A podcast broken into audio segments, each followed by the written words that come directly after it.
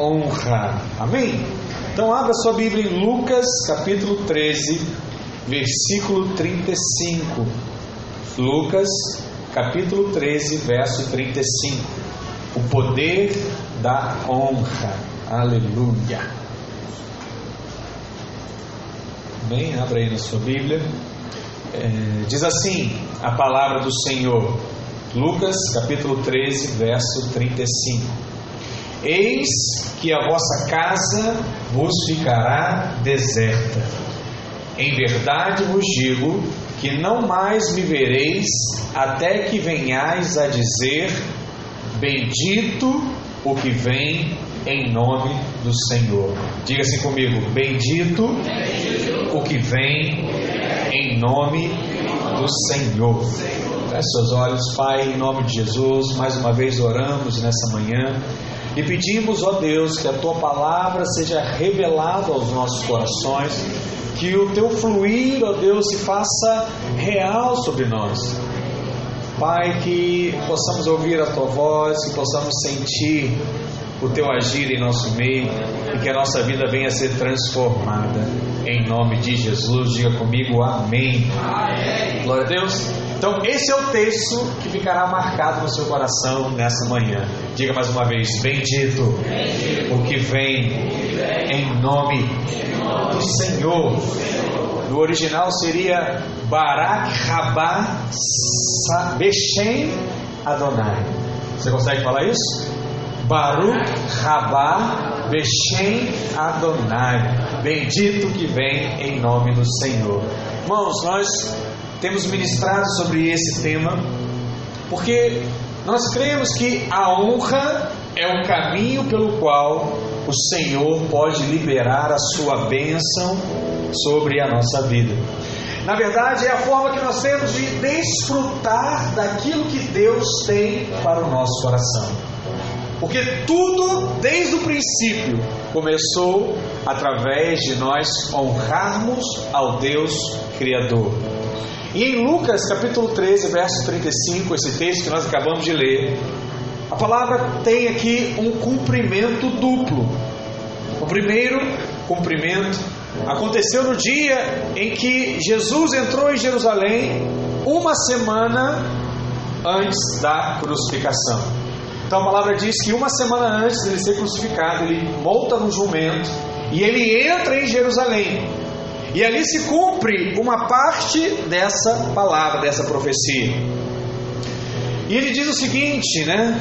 Vocês não vão me ver, não vão me conhecer, não vão receber a bênção, não vão receber coisa nenhuma de mim, a não ser que digam em alta voz: Bendito aquele que vem em nome do Senhor.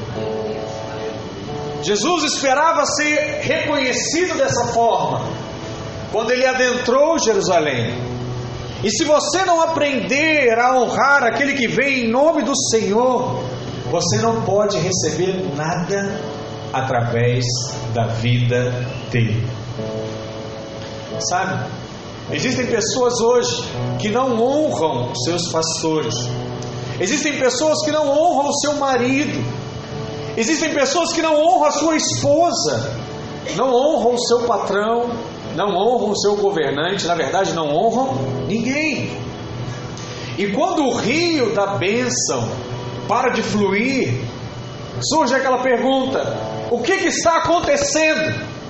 Qual é o problema na minha vida? Por que essa seca? E eu quero dizer que secas como essa surgem em nossa vida, porque nós não somos capazes de dizer: Bendito o que vem em nome do Senhor. O que, que a palavra está deixando claro aqui? Você só recebe algo se você reconhecer que há um mover na vida dessa pessoa que está sobre a sua vida. Nós vamos perceber durante a mensagem que isso tem várias aplicações. E creia em mim, a honra tem poder de abrir portas como você nunca pensou que fosse possível. Não existe ninguém que feche a porta na sua cara quando você honra essa pessoa. Quando você diz palavras de bênção a essa pessoa. A honra, ela traz uma liberação de bênção sobre a sua vida em qualquer nível que você exerça. E isso de fato é algo poderoso. Existe um texto lá em Mateus capítulo 10, verso 40, que diz isso. A palavra diz assim: Quem vos recebe a mim, quem vos recebe, na verdade, a mim me recebe. A quem me recebe, recebe aquele que me enviou. Quem recebe um profeta no caráter de profeta, receberá o que? Galardão de profeta. Presta atenção uma coisa aqui. Não basta receber um profeta. Muitos aqui recebem pessoas na sua casa. Mas não é só receber essa pessoa, não é só receber o seu líder, não é só receber o seu marido, a sua esposa, o seu pai ou sua mãe, não. É receber eles no caráter e na honra que eles são na sua vida. É diferente. Ele diz: quem recebe no caráter de profeta, recebe o galardão de profeta. Quem recebe um justo no caráter de justo, receberá galardão de justo. E quem dera beber, ainda que seja um copo de água fria, a um destes pequeninos, por ser este meu discípulo, em verdade vos digo que de modo algum perderá o seu galardão. A palavra diz que recebemos o galardão do profeta quando o recebemos como profeta, quando honramos a ele como homem de Deus, enviado pelo Senhor. Nós poderíamos dizer a mesma coisa de tantas outras pessoas.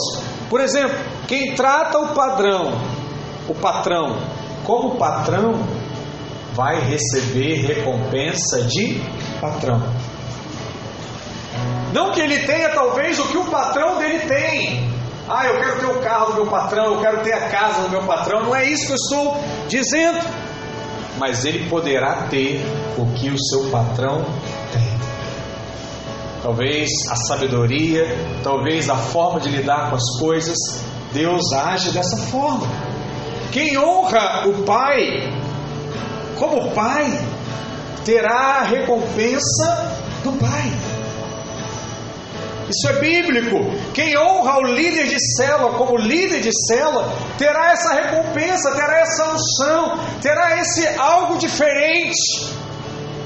Porque o recebe nessa posição.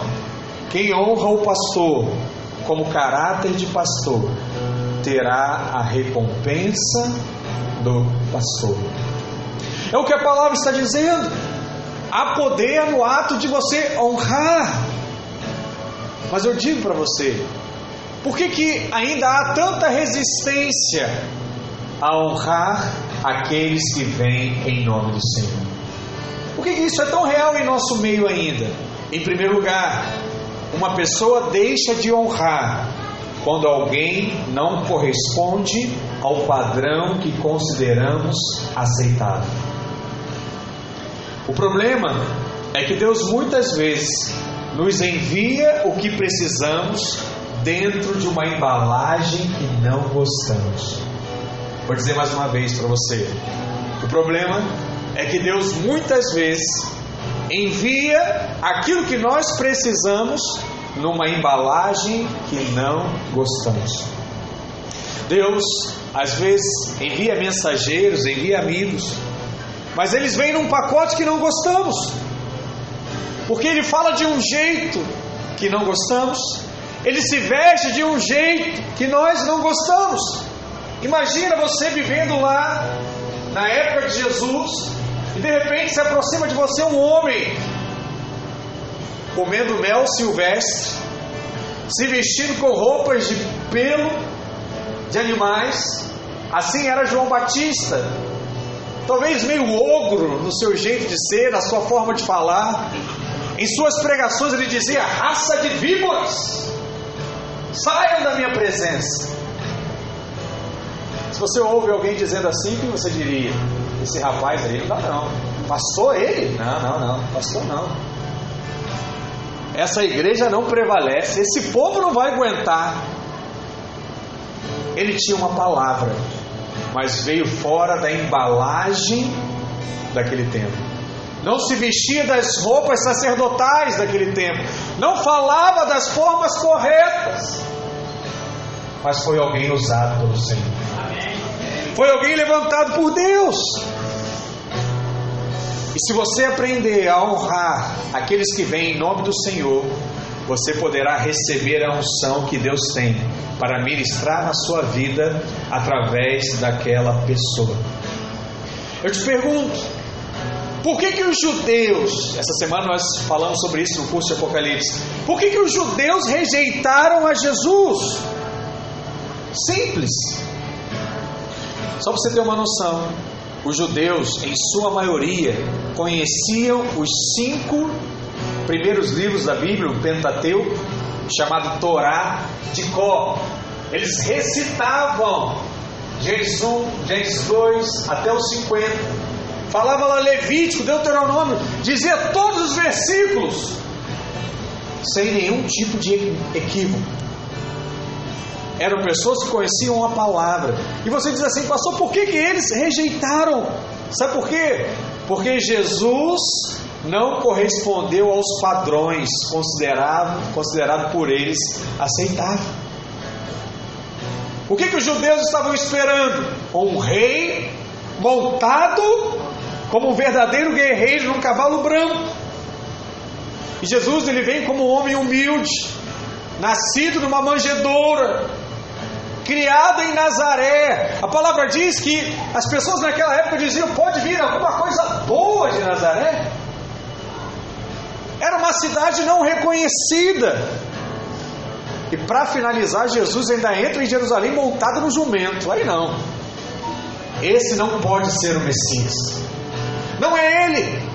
Não veio no padrão esperado pelos judeus. E sabe o que chama atenção? É porque essa foi a primeira vinda de Jesus a Jerusalém. Mas a palavra diz que ainda haverá a segunda vinda, lá em Apocalipse. E na segunda vinda, o mundo também rejeitará o Senhor. Olha que coisa estranha. E sabe por que, que o mundo vai rejeitar Jesus? Porque agora o mundo está esperando um homem humilde. O mundo está esperando alguém falando de solidariedade, de caridade, montado no jumento. E a palavra diz em Apocalipse que agora Jesus virá como um guerreiro. Ele virá como uma espada, fazendo juízo, montado num cavalo branco, fazendo guerra, lá no Armagedon. Assim Jesus vai voltar. E mais uma vez o povo vai entrar em choque e não vai reconhecer. Isso é uma coisa muito séria. Porque assim como os judeus rejeitaram a Jesus e deixaram de ser abençoados, muitos têm deixado de receber a bênção de Deus porque não recebem o irmão em nome do Senhor. Não reconhecem que aquele que Deus tem colocado sobre a sua vida é o bendito que vem em nome do Senhor. Por isso eu digo para você: avalie a maneira como você fala, pensa e se relaciona com aqueles que Deus envia sobre a sua vida. Pois aqueles que não falam bendito o que vem em nome do Senhor não podem receber bênçãos do Senhor através dos seus enviados. Não recebem. A palavra diz também lá em Mateus, um texto muito forte, mas eu quero ler com você Mateus capítulo 21, verso 33.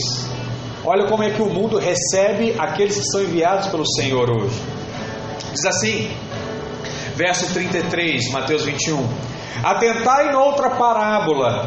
Havia um homem, dono de casa, que plantou uma vinha, cercou-a de um sebe, construiu nela um lagar, edificou-lhe uma torre, arrendou-a arrendou a uns lavradores, depois se ausentou do país. Ao tempo da colheita, enviou os seus servos aos lavradores para receber os frutos que, que lhe tocavam. Então, presta atenção: o homem criou tudo, botou gente para trabalhar para ele, e depois de um tempo, ele fora do país, ele pede para um servo ir até ele, até o povo, e fala assim: dá a minha parte dessa colheita.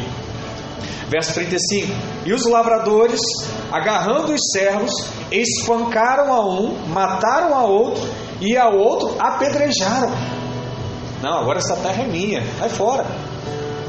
Verso 36: Enviou ainda outros servos em maior número, trataram da mesma sorte, ou azar, na verdade, né? E por último, enviou-lhes o seu próprio filho, dizendo: A meu filho respeitarão.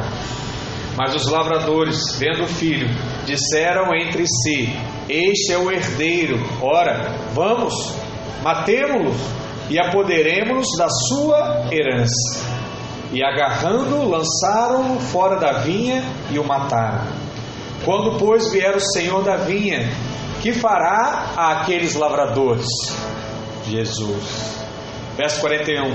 Responderam-lhe: Fará perecer horrivelmente a estes malvados, e arrendará a vinha a outros lavradores que lhe remetam os frutos nos seus devidos tempos. Os irmãos sabem que essa é uma palavra profética acerca de, acerca de Jesus. Quem é o filho que foi enviado e foi crucificado? Cristo.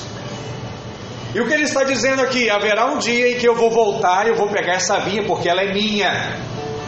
E eu vou rejeitar esses lavradores maus e vou colocar sobre essa terra aqueles que são bons. Quem ele vai colocar lá? Os vencedores. E esses vão colher os frutos, receberão a sua coroa. Aleluia, glória a Deus. Essa palavra fala de Jesus, dos seus enviados. E a palavra diz que todos aqueles que foram enviados por Deus que vieram primeiro que Jesus, ou que vêm após Jesus hoje, são o que? Maltratados, são rejeitados, são até agredidos. E o que, que isso fica claro para nós, irmãos?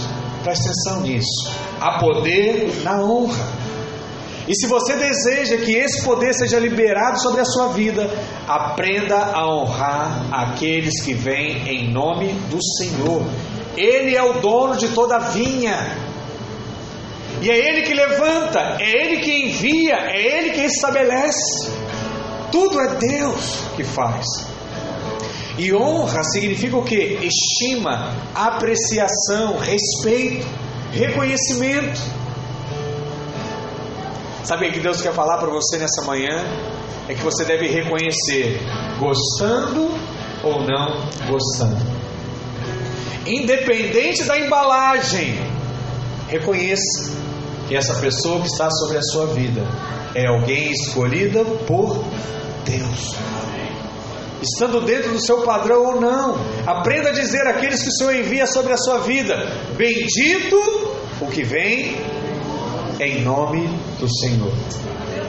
Deixa eu te perguntar: você tem tido essa atitude quando seu líder de célula chega na sua casa?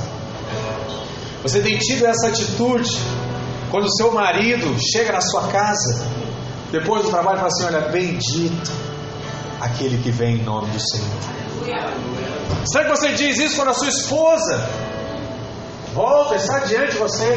Bendita aquela que vem em nome do Senhor. Amém? É uma promessa do Senhor Jesus sobre a sua vida. A honra abre portas. O marido que desonra a esposa fecha portas. A esposa que desonra o marido fecha portas. Passa a ter uma vida triste e infeliz. Nós precisamos entender isso de alguma forma em nossos corações.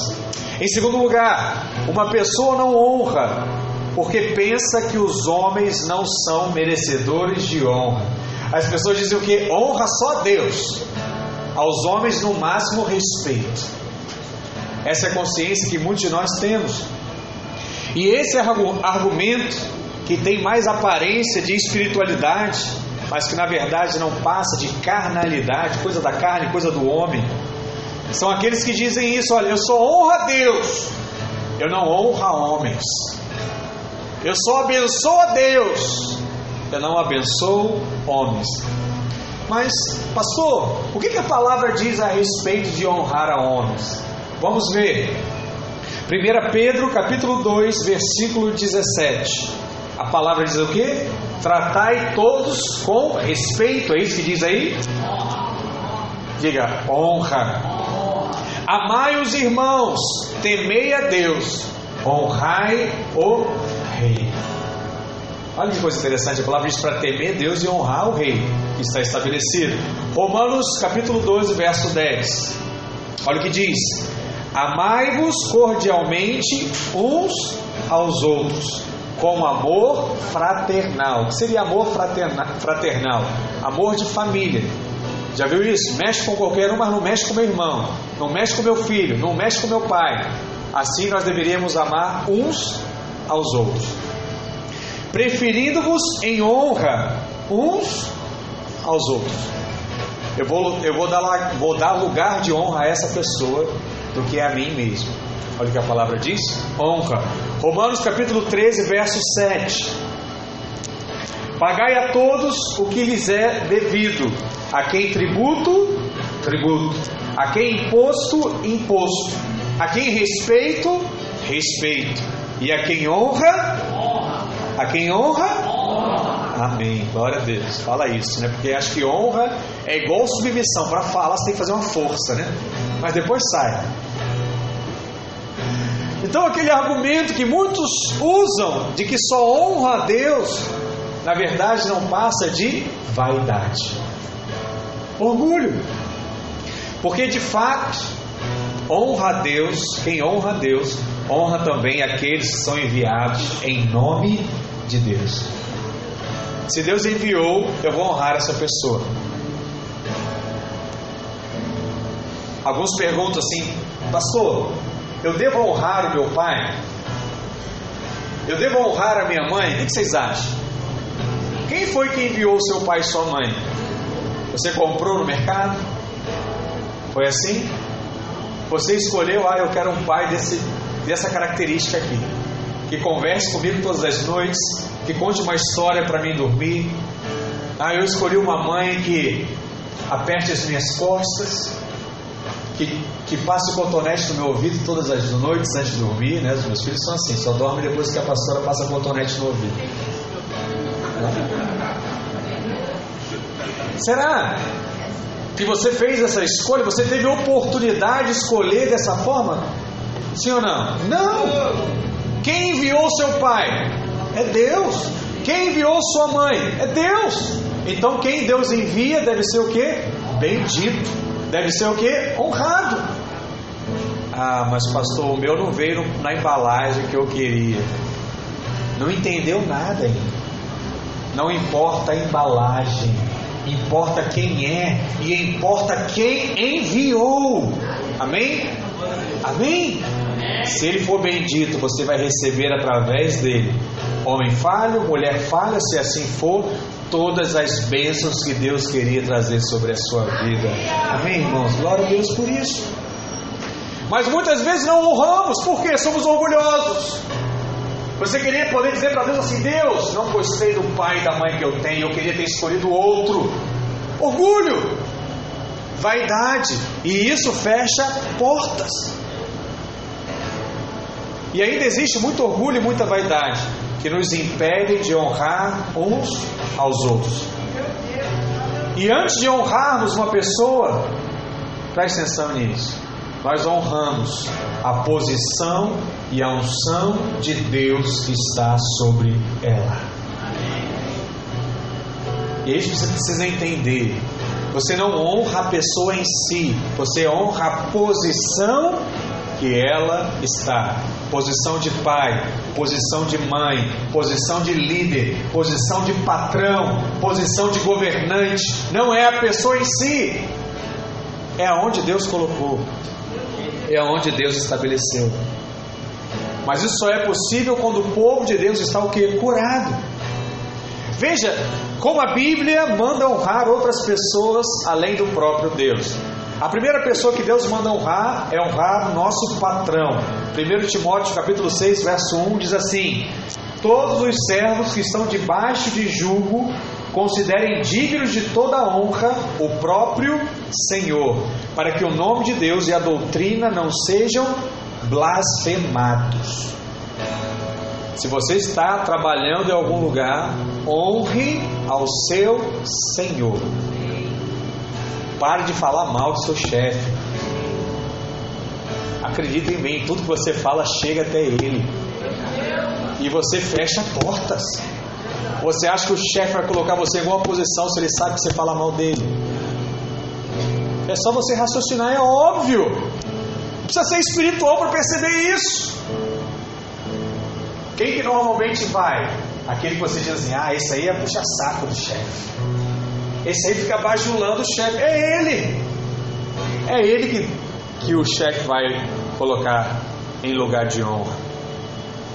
Então você não pode ser só desonroso, você tem que também ser inteligente, né?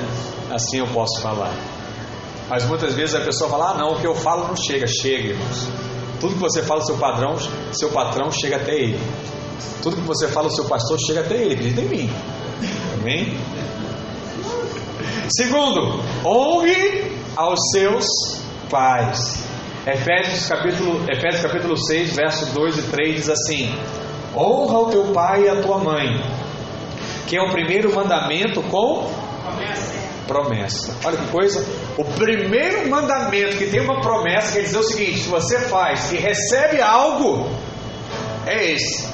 Honra pai e mãe que haverá promessa sobre a sua vida, para que te vá bem e seja de longa vida sobre a terra. Fala a verdade, qual é a característica hoje do ser humano? Ele quer cada vez o que? Viver mais. Então ele faz tudo para que o seu corpo se perpetue mais nessa terra. Quer viver mais? Qual é o segredo? Honra pai e mãe. Vai viver mais. E o que, que isso é importante, irmãos? É que a família muitas vezes tem se tornado um lugar de muita desonra. E não apenas entre filho e pai, mas também entre os cônjuges, marido e mulher. Às vezes, no casamento, um quer honrar, mas o outro não corresponde à honra. E o princípio é o que? Quebrado. E eu falo para você, há muita desonra entre marido e esposa. E é por isso que nós, volta e meia, temos que fazer eventos como esse. Encontro para casais, seminário para casais, mensagem para casais. Por quê?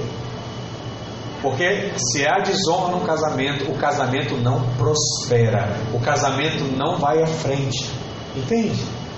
E é uma promessa ao povo de Deus. O povo de Deus ele vai prosperar. Se você é de Deus, aprenda a honrar a Deus. Aprenda a honrar aqueles que Deus envia e aprenda a honrar o seu marido, a sua esposa. São os primeiros que estão diante de você. Quando estão me entendendo, amém? Glória a Deus. Quem tem uma linda esposa ou um lindo marido que está aí ao seu lado, fala para ele agora, olha, que benção. Que bom tê-lo aqui. Eu te amo, meu amor. Glória a Deus por isso. Qual é a outra pessoa que Deus manda honrar? A palavra diz que nós devemos honrar os nossos líderes espirituais. 1 Tessalonicenses capítulo 5, verso 12 diz assim: Agora vos rogamos, irmãos, que acateis com apreço os que trabalham entre vós e os que vos presidem no Senhor e vos admoestam.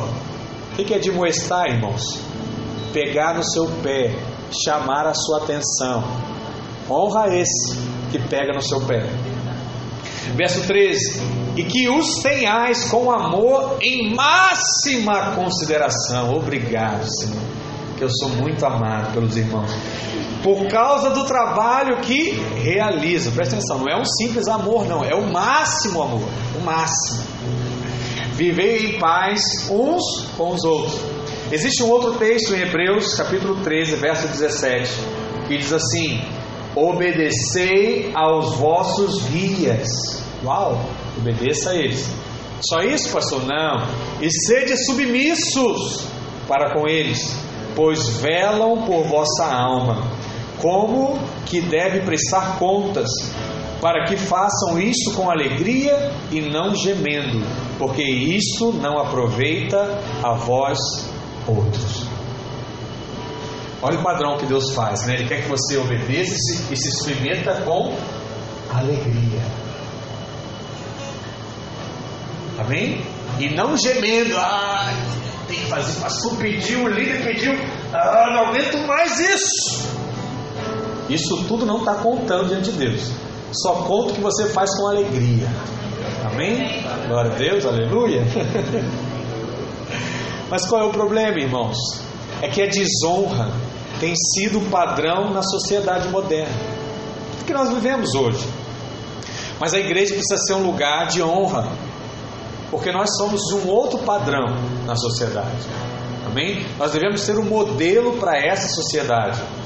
E essa unção de honra reconhece uns aos outros na posição que Deus colocou cada um de nós.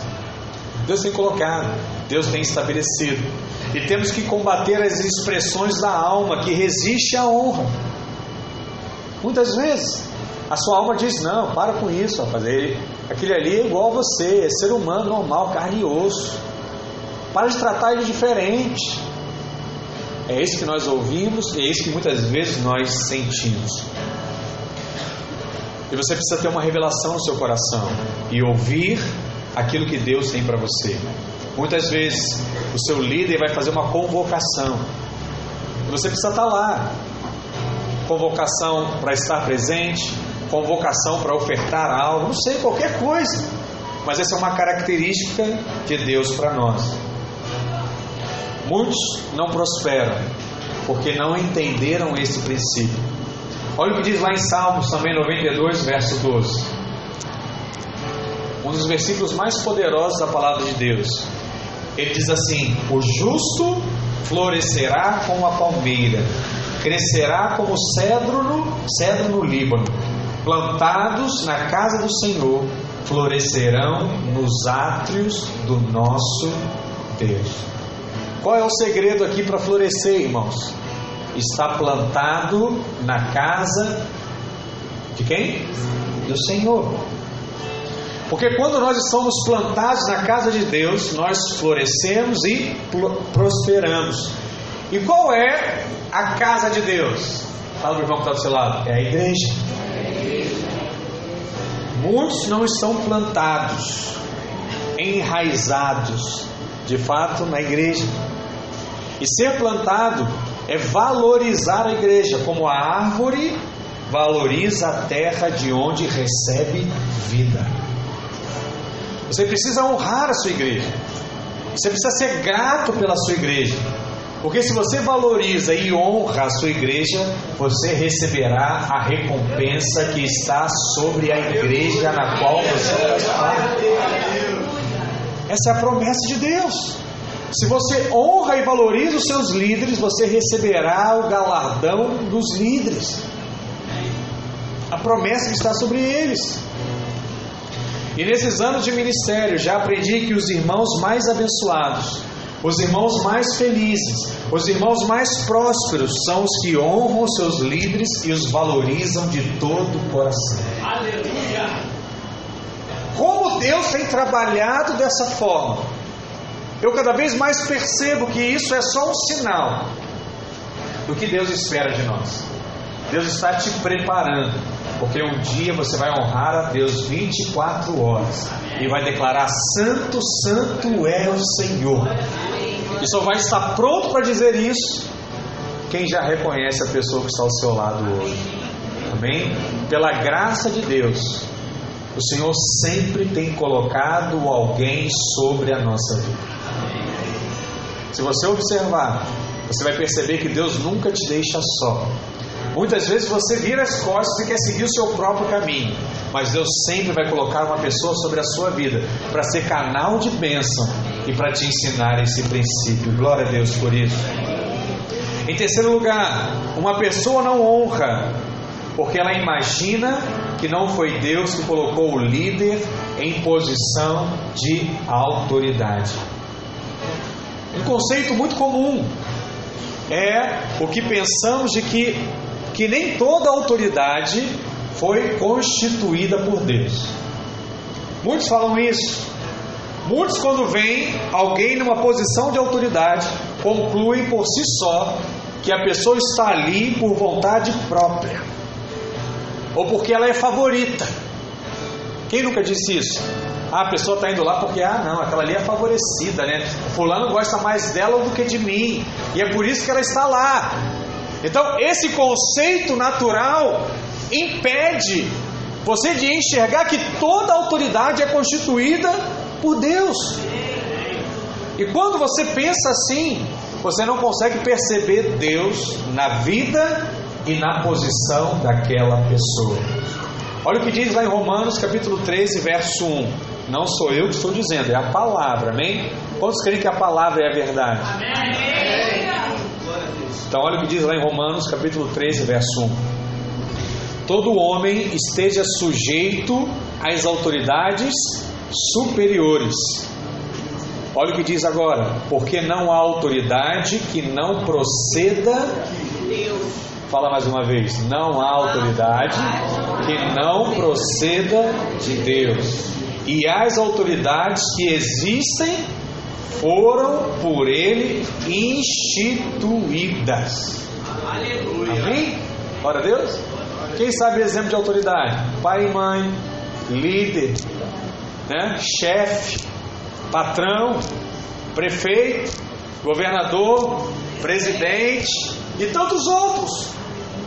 São o que? Autoridades constituídas sobre o povo. Sabe o que chama atenção? É que muitos gostam de citar Saul como um exemplo, dizendo que Saul não foi escolhido por Deus, foi escolhido pelo povo. Quem já leu a Bíblia vai lembrar que até Saul o povo era guiado por quem? Por ninguém. Haviam os juízes que julgavam as causas do povo. E naquele tempo o povo começou a pedir, falar: Deus, Deus, eu quero um rei, eu quero um rei, eu quero um rei, eu quero um rei, eu quero um rei. E a palavra diz que de tanto o povo pedir, Deus dá um rei ao povo. Olha que coisa. O povo queria ser governado por alguém. Hoje o povo não quer, né? Mas naquele tempo o povo queria. E Deus vai e unge Saul. E Saul é levantado como rei de Israel.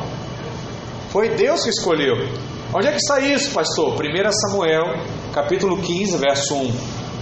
Olha o que diz: Arrependo-me, isso é Deus falando, né? De haver constituído Saul rei. Quem constituiu? Deus. Porquanto deixou de me seguir e não executou as minhas palavras. Então Samuel se contristou e toda a noite clamou ao Senhor. Observe que Deus fala claramente que foi ele que constituiu Saul como rei. Mas eu pergunto para você: Saul era um bom rei? Não. Saul estava fazendo a vontade de Deus? Não. Não. Mas mesmo assim, a palavra diz que Davi honrou porque reconheceu que ele era ungido de Deus. Amém, irmãos? Glória a Deus. Muitas vezes você encontra alguém e fala assim: Eu não aguento mais o meu chefe. Eu não aguento mais o meu pai. Eu não aguento mais a minha mãe. Eu não aguento mais o meu marido. Eu não aguento mais a minha esposa. Você vai ouvir às vezes alguém dizer isso, ou você mesmo vai dizer isso. Mas Davi tinha um líder. E sabe o que queria fazer com ele? Matar ele. Muitas vezes você reclama do seu líder, né? Seu marido, mas será que seu marido quer te matar? Será que seu líder quer acabar com a sua vida? Será que seu pai quer acabar com você? Porque se assim for, Davi também era e mesmo assim não fez nada contra Saul. E o que você percebe? Que não importa quão mal seja o seu líder, Deus levanta os seus escolhidos. Amém. Deus levanta os seus escolhidos.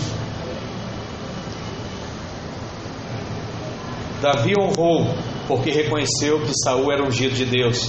1 Samuel 24, verso 6 diz: E disse aos seus homens: O Senhor me guarde de que eu faça tal coisa ao meu Senhor, isto é, que eu estenda a mão contra ele, pois é ungido do Senhor. Glória a Deus que Deus não me permita fazer nada contra aquele que ele ungiu, que ele levantou. Então, se toda autoridade foi constituída por Deus, ai de mim fazer algo contra aquele que foi levantado pelo Senhor.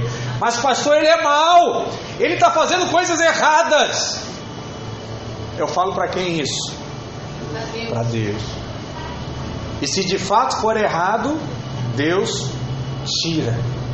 Deus destitui, não você, mas o Senhor. Amém, irmãos? Glória a Deus. Davi recebeu o reino. Sabe por quê? Só porque honrou Saul. E Saul, por sua vez, perdeu o trono. Sabe por quê? Porque desonrou Davi. Entende como é que são as coisas? Você honra, você recebe. Você desonra, você perde. 1 Pedro capítulo 2, verso 18 diz: Servos, sede submissos, com todo temor ao vosso Senhor, não somente se for bom e cordato, mas também ao perverso. Que coisa! Parece que Deus já sabia o que nós poderíamos encontrar hoje e já deixou escrito.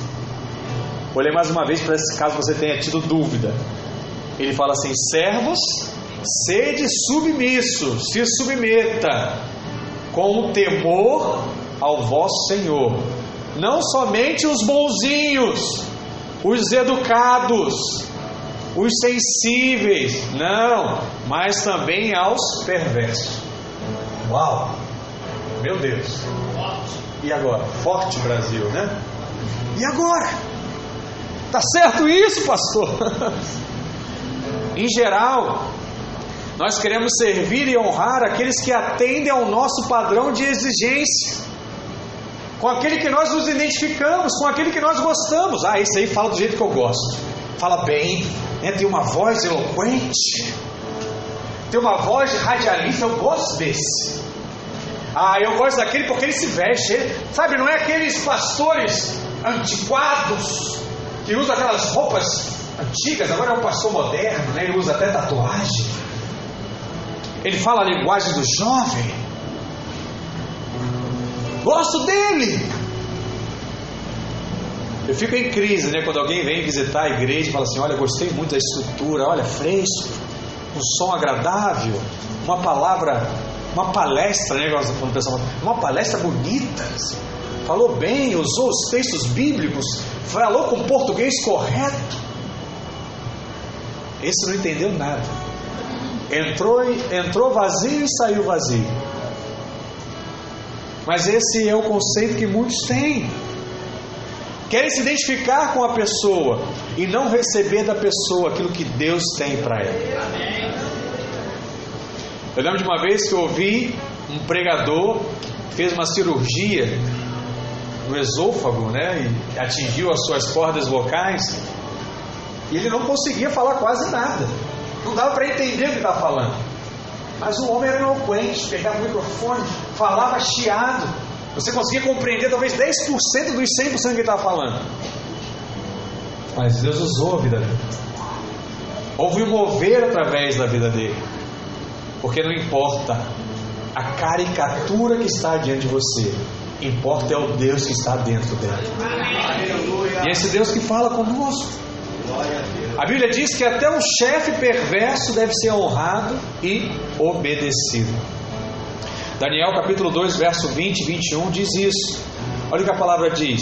Disse Daniel: Seja bendito o nome de Deus, de eternidade a eternidade porque dele é a sabedoria e o poder. É ele que muda o tempo e as estações, remove reis. Quem é que faz isso? É Deus. E estabelece reis. Ele dá sabedoria aos sábios e entendimento aos inteligentes. Amém? Muitos dizem que os líderes devem primeiro conquistar a autoridade. Mas isso vai contra o ensino da palavra de Deus. A honra, ela é uma dívida que já contraímos com os nossos líderes. O que, que tem acontecido hoje? Há essa pressão sobre o líder, há essa pressão sobre o pai, sobre a mãe, que diz o que? Não, ele tem que ser um bom pai, ele tem que estar com o filho, ele tem que brincar com o filho, ele tem que ter tempo com o filho. E muitas vezes o filho cresce e fala o que? Não, eu não vou respeitar meu pai porque meu pai não viveu comigo, meu pai não viveu a minha realidade. Minha mãe não me abençoou quando deveria, é eu que fazia comida na minha casa, é eu que arrumava todas as coisas, então eu vou honrar agora os meus pais? Não vou honrar nada, eles que vivam a velhice deles e dei o jeito deles. O que aconteceu? Não entendeu. Ele acha que só deve honrar quem fez alguma coisa por ele. Preste atenção. A honra, ela é uma dívida. A honra não é uma retribuição, é uma dívida. Você, quando entrou debaixo de uma liderança, você já está devendo honra. Você que é filho, quando você nasceu, você já nasceu devendo honra aos seus pais.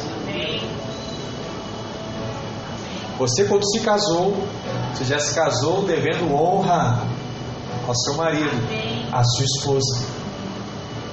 Viva nesse princípio, que você vai viver muitos anos felizes.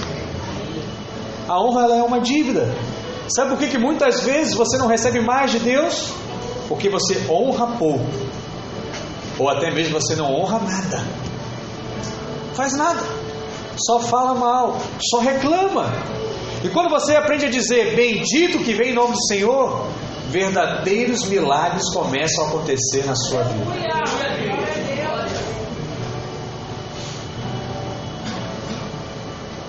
Sabe qual é o problema? É que se você não honra, você não para nem para ouvir o que a pessoa tem a dizer para você. Você fecha o coração na hora. E muitas vezes você passa horas do dia sem receber nada, porque desonra. Quantos jovens deixaram de aprender matemática porque desonraram o professor? Fechou o coração, até hoje tem dificuldade em fazer contas, porque o professor era truculento, porque o professor era enjoado, era chato, era brabo. Até hoje tem dificuldade. Quantos não conseguem escrever direito? Não conhecem nem a sua própria língua, por quê? Não tiveram grandes mestres que te levaram a entender, que colocavam músicas para te ajudar a, a, motivar, a entender um poema, uma canção. Não fazia nada, fazia só o beabá, A, B, C, D, ditado, aprende, não aprende? Seu isso, seu aquilo. E até hoje carrega consequências, por quê? Não honrou, porque não veio na embalagem que você achava que deveria vir. Entende? Muitos hoje são pais e não conseguem fazer direito com os filhos porque não fizeram com os pais. Nossa, você tem pai vivo ainda, aproveite. Quebra para que os seus filhos não colham coisas ruins que você carrega na sua vida. Amém? Honre seus pais. Estabeleça esse momento em nome de Jesus. Glória a Deus, irmãos. Amém? Tem coisas muito simples. Eu olho, né? Minha esposa, ela às vezes faz questão de me dar um beijo assim na frente dos nossos filhos. E a Bia fica assim, fala assim: Ih, tá beijando o papai, tá beijando o papai. Aí fica rindo.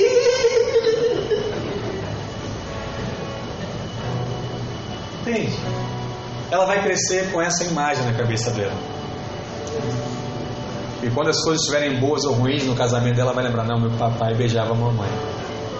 Eu vou beijar o meu marido, as coisas vão ser restabelecidas em nome de Jesus. Entende? São coisas muito simples, mas que acontecem no nosso cotidiano. E se você honrar, tudo isso vem sobre a sua vida. Qual é o desejo de todo pai e mãe? É que o filho seja maior do que ele. Sim ou não? O que, que Jesus falava acerca dos seus discípulos? Os meus discípulos farão obras maiores do que eu fiz. Porque essa é a caminhada correta. Se o discípulo honra o seu líder, ele vai receber mais do que o seu líder. A palavra diz, nós falamos isso semana passada, retrasada, Elias foi alguém muito usado por Deus. Eliseu fez o dobro de milagres de Elias. Discípulo. Honrou a unção, honrou caminhar, serviu, lavava as mãos de Elias antes de comer. Qual era o apelido de Eliseu? Serviçal. Ah, eu queria ser o patrão. Meu apelido é serviçal. Assim ele era conhecido. Amém, irmãos? Glória a Deus. Receba milagres na sua vida. Declare isso no seu coração. Bendito o que vem em nome do Senhor. Aleluia. E para encerrar, uma pessoa também não honra porque ela se sente superior e melhor do que os seus líderes. Esse também é um grande problema que existe. Muitos não falam não declaram isso, né? Mas presumem que faria uma obra melhor dos seus líderes. Ah, se eu tivesse lugar do pastor, eu faria algo melhor do que ele está fazendo. Ele não entendeu, porque eu já falei para ele: o certo é isso. Eu já mostrei que o certo é isso. Ele não faz. É por isso que as coisas não andam para frente. É por isso que não rompe. É por isso que não estabelece. O que ela está dizendo para você? Eu faria melhor.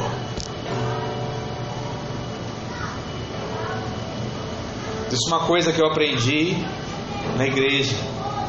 É que filho não ensina pai. Pai ensina filho, não é o contrário. Ah, mas você não dá conselho? É claro, às vezes você tem uma, uma habilidade maior numa área do que a outra, o seu líder vai te pedir um conselho, o seu pai vai te pedir um conselho. Não tem problema nenhum nisso. Mas se ele pedir, amém?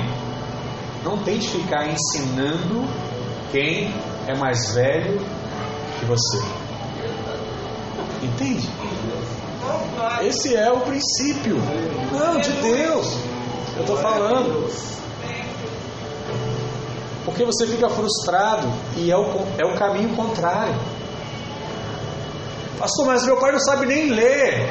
Ele tem algo para te ensinar. Ele tem algo para te ensinar. Ele tem algo para te passar. Ah, mas minha mãe, eu sei, está longe. Liga para ela. Ela tem algo a te passar. Acredite nisso. Mas qual é o problema hoje da juventude? Tem acesso a muita informação. Sabe aquele conhecimento do oceano com a profundidade de uma palma? É a nossa realidade hoje.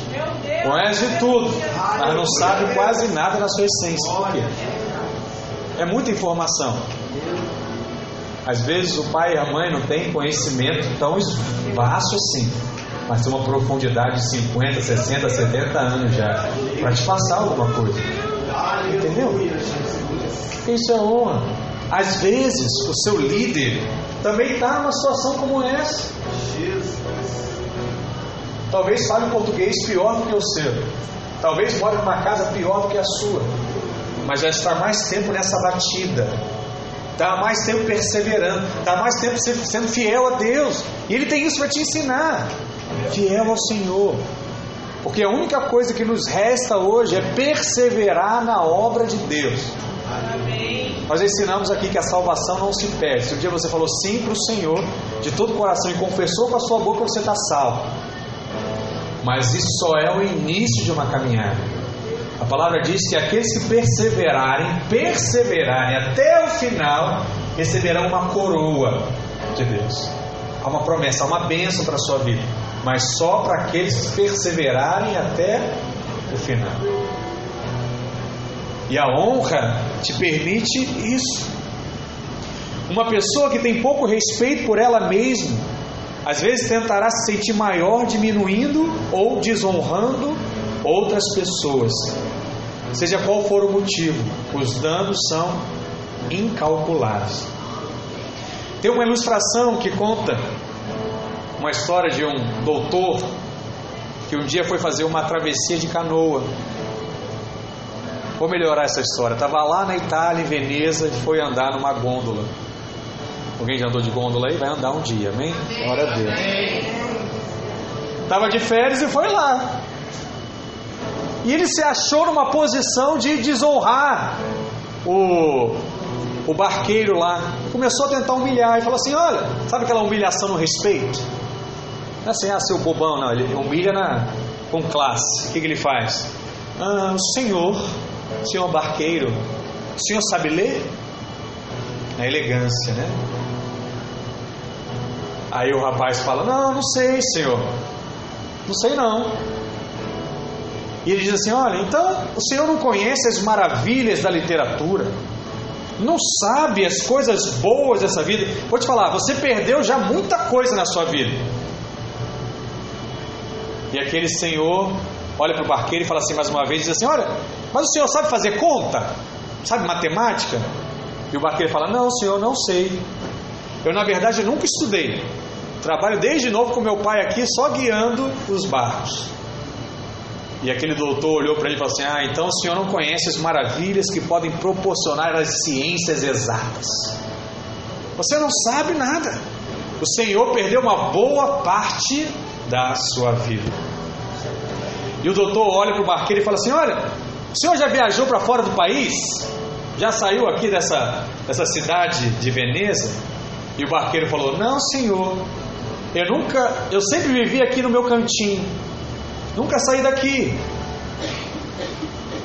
E o doutor olhou para ele e falou assim: Olha, você não sabe quantos lugares encantadores existem nessa terra.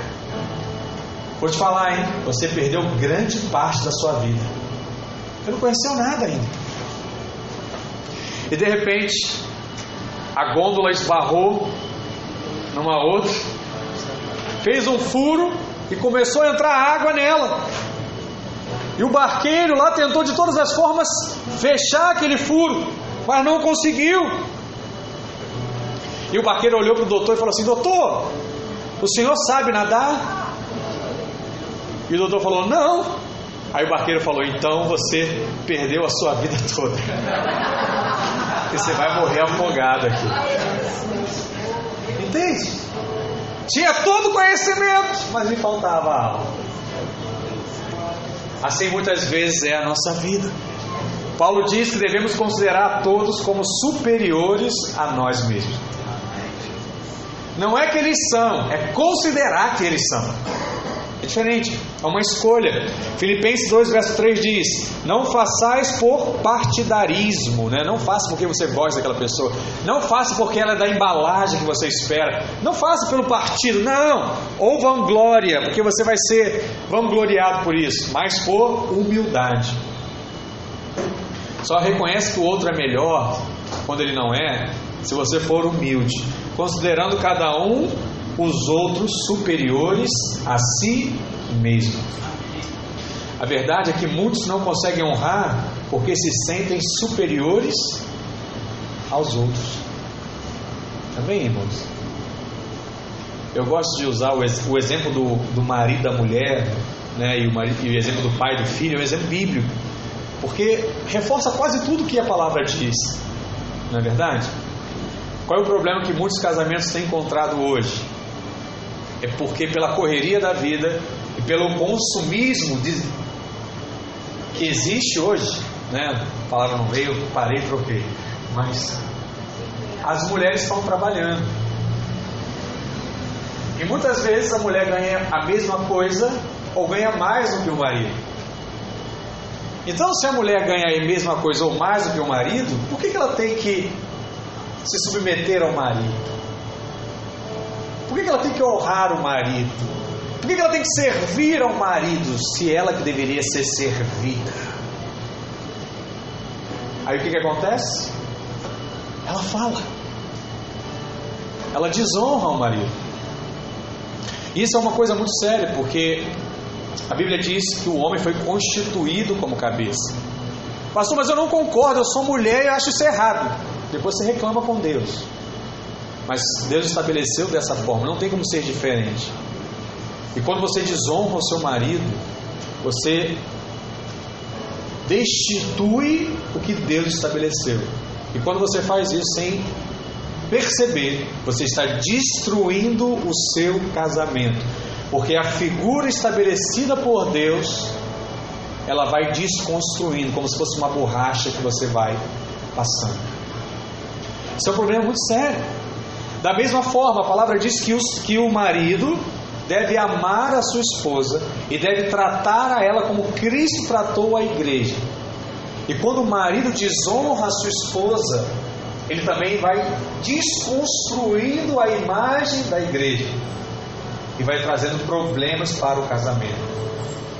E às vezes a gente não tem noção, mas o problema no casamento não para só no casal. O problema no casamento encontra os filhos. O problema no casamento encontra os pais. O problema no casamento encontra outras pessoas. E o problema ele vai se avançando. E é por isso que você precisa honrar o seu marido e a sua esposa, sua mãe, seu filho. Porque só nós ensinamos isso hoje. Mais ninguém. Mais ninguém. Se você não aprender isso na igreja, você não vai aprender na novela, no filme, em lugar nenhum. Porque qual é o princípio hoje? Não está satisfazendo a sua vontade? chuta o balde e parte para outra. Não é assim? A fila anda. Teu chefe é, é brabo? Vai embora, arruma outro emprego. Teu marido está tá sendo enjoado? Chuta o balde. Você vai encontrar um homem melhor que ele. Você vai encontrar uma mulher melhor que essa. Essa é a realidade que nós vivemos hoje. Por isso que eu falo que é uma realidade de desonra, porque você só se afasta porque você decide desonrar.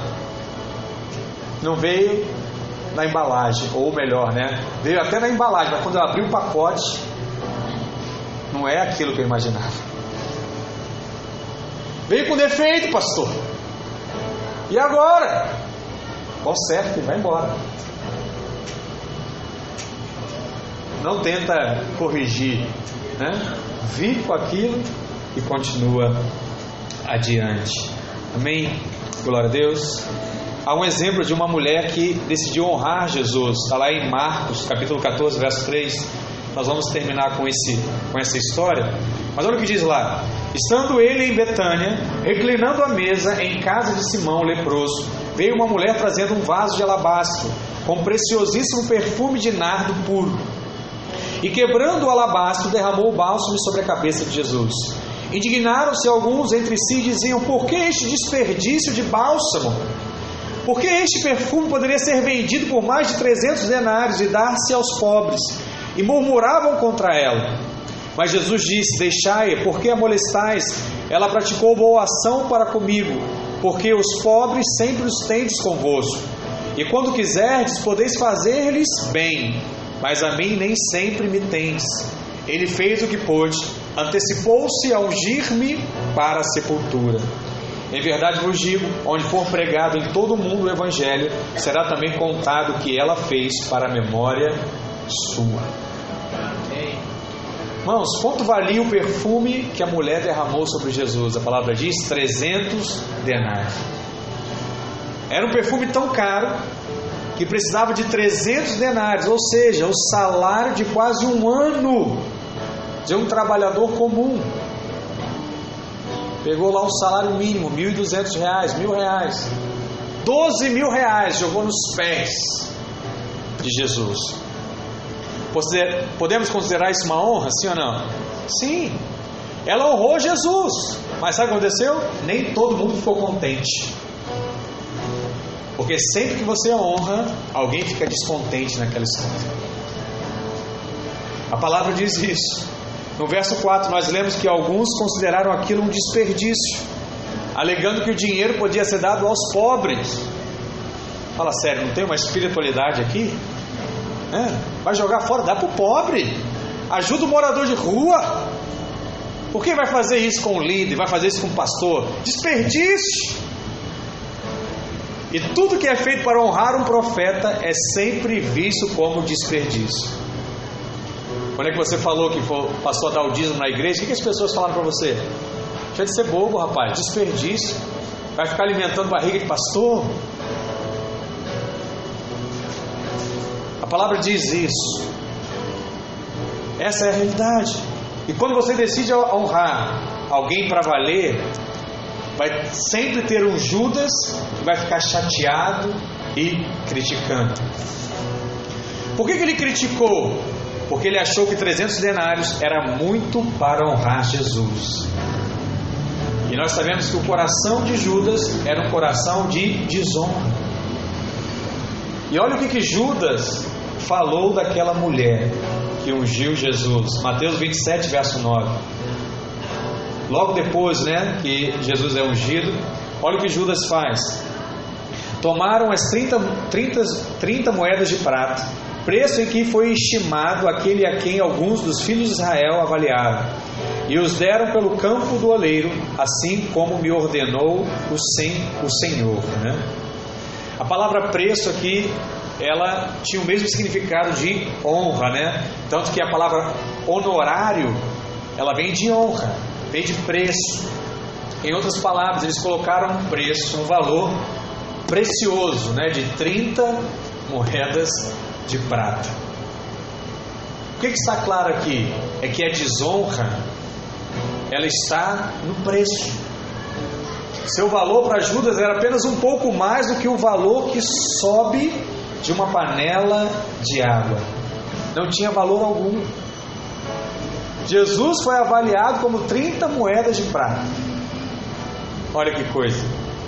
Quem se sente superior jamais vai honrar. E segundo o dicionário, honrar quer dizer demonstração de respeito, enobrecer, prestar veneração. Isso já diz praticamente tudo, né? Vai muito além do que a Bíblia pode dizer. Mas a palavra diz o que? Devemos servir aqueles que Deus estabeleceu. Mateus 20, verso 26 diz: Não é assim entre vós, pelo contrário. Quem quiser se tornar grande entre vós será esse o que vos sirva. E quem quiser ser o primeiro entre vós será o vosso servo. Tal como o filho do homem que não veio para ser servido, mas para servir e dar a sua vida em resgate por muitos. Assim como Jesus nós não procuramos honra, até porque não estamos aqui para isso, mas estamos aqui para honrar e para servir. Mas não servir apenas aqueles que nos servem, mas servir aqueles que também não nos servem. Nossa caminhada aqui não é em busca da honra, mas a nossa caminhada é para honrar o tempo todo. Romanos 13, 7 diz: Pagai a todos que lhes é devido, a quem tributo, tributo, e a quem imposto, imposto, a quem respeito, respeito, e a quem honra, honra. Honre, irmãos, amém? Seja servo, honre seus amigos, honre seus irmãos, honre seus pais, honre seu marido, honre sua esposa, honre seus filhos, ame eles. E lembre-se que o código de honra é um só, diz, é uma palavra que se chama fidelidade. Seja fiel em todo o tempo. Porque há poder na honra, e aqueles que decidem honrar experimentarão grandes bênçãos da parte de Deus. Que você tenha essa frase no seu coração: Baruch Rabá, Bechem Adonai. Bendito aquele que vem em nome do Senhor. Quando você abre o seu coração, você está pronto para receber o que aquela pessoa tem para te passar. Amém? Fica de pé nessa hora, vamos orar ao Senhor Jesus. Em nome de Jesus, glória a Deus, aleluia. Se você pode, aí eu queria que você se reunisse com a sua célula nessa hora. Amém? Se você está nos visitando aí, pega esse visitante, puxa aí para a sua célula. Vamos fazer uns círculos aqui, nós vamos orar junto com a nossa célula. Amém?